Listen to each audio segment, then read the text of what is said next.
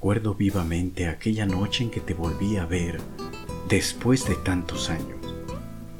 Ibas vestida con un pantalón de mezclilla azul, tenis color blanco y un suéter del mismo tono. Portabas una mochila en la cual llevabas tu ropa, ya que venías de una excursión con tus amigos.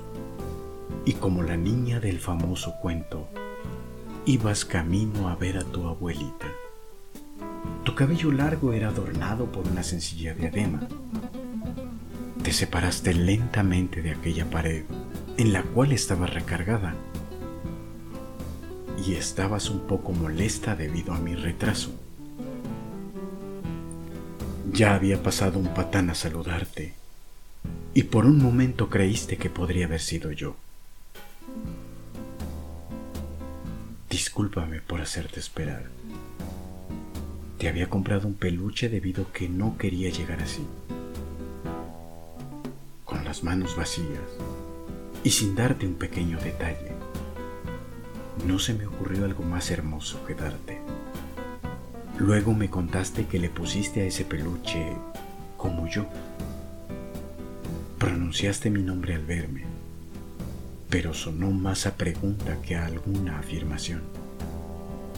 No te culpo. Había cambiado yo tanto físicamente. En cambio tú seguiste siendo la muñequita tan hermosa que siempre había sido, solo que un poco más grande. Nunca entendí cómo fue posible que aquella revista de 15 años no te hubiera escogido como ganadora y te hiciera finalista solamente. En fin, para mí, tú lo ganaste. Hablamos de mil cosas, tu vida, la mía, la noche, las estrellas y de tantas otras sin sentido. Debes saber que aunque no lo creas, tu voz siempre me ha cautivado. Nunca te lo dije, pues pensé que no lo creerías, que lo verías como una adulación más, adicional a todas aquellas que ya te había dicho.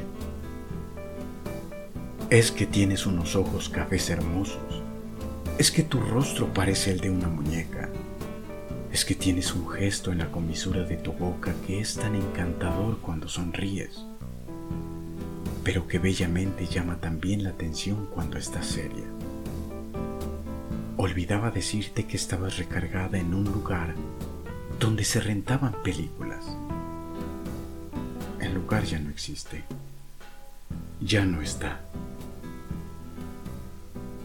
Tú tampoco. Vos, Enrique Abad.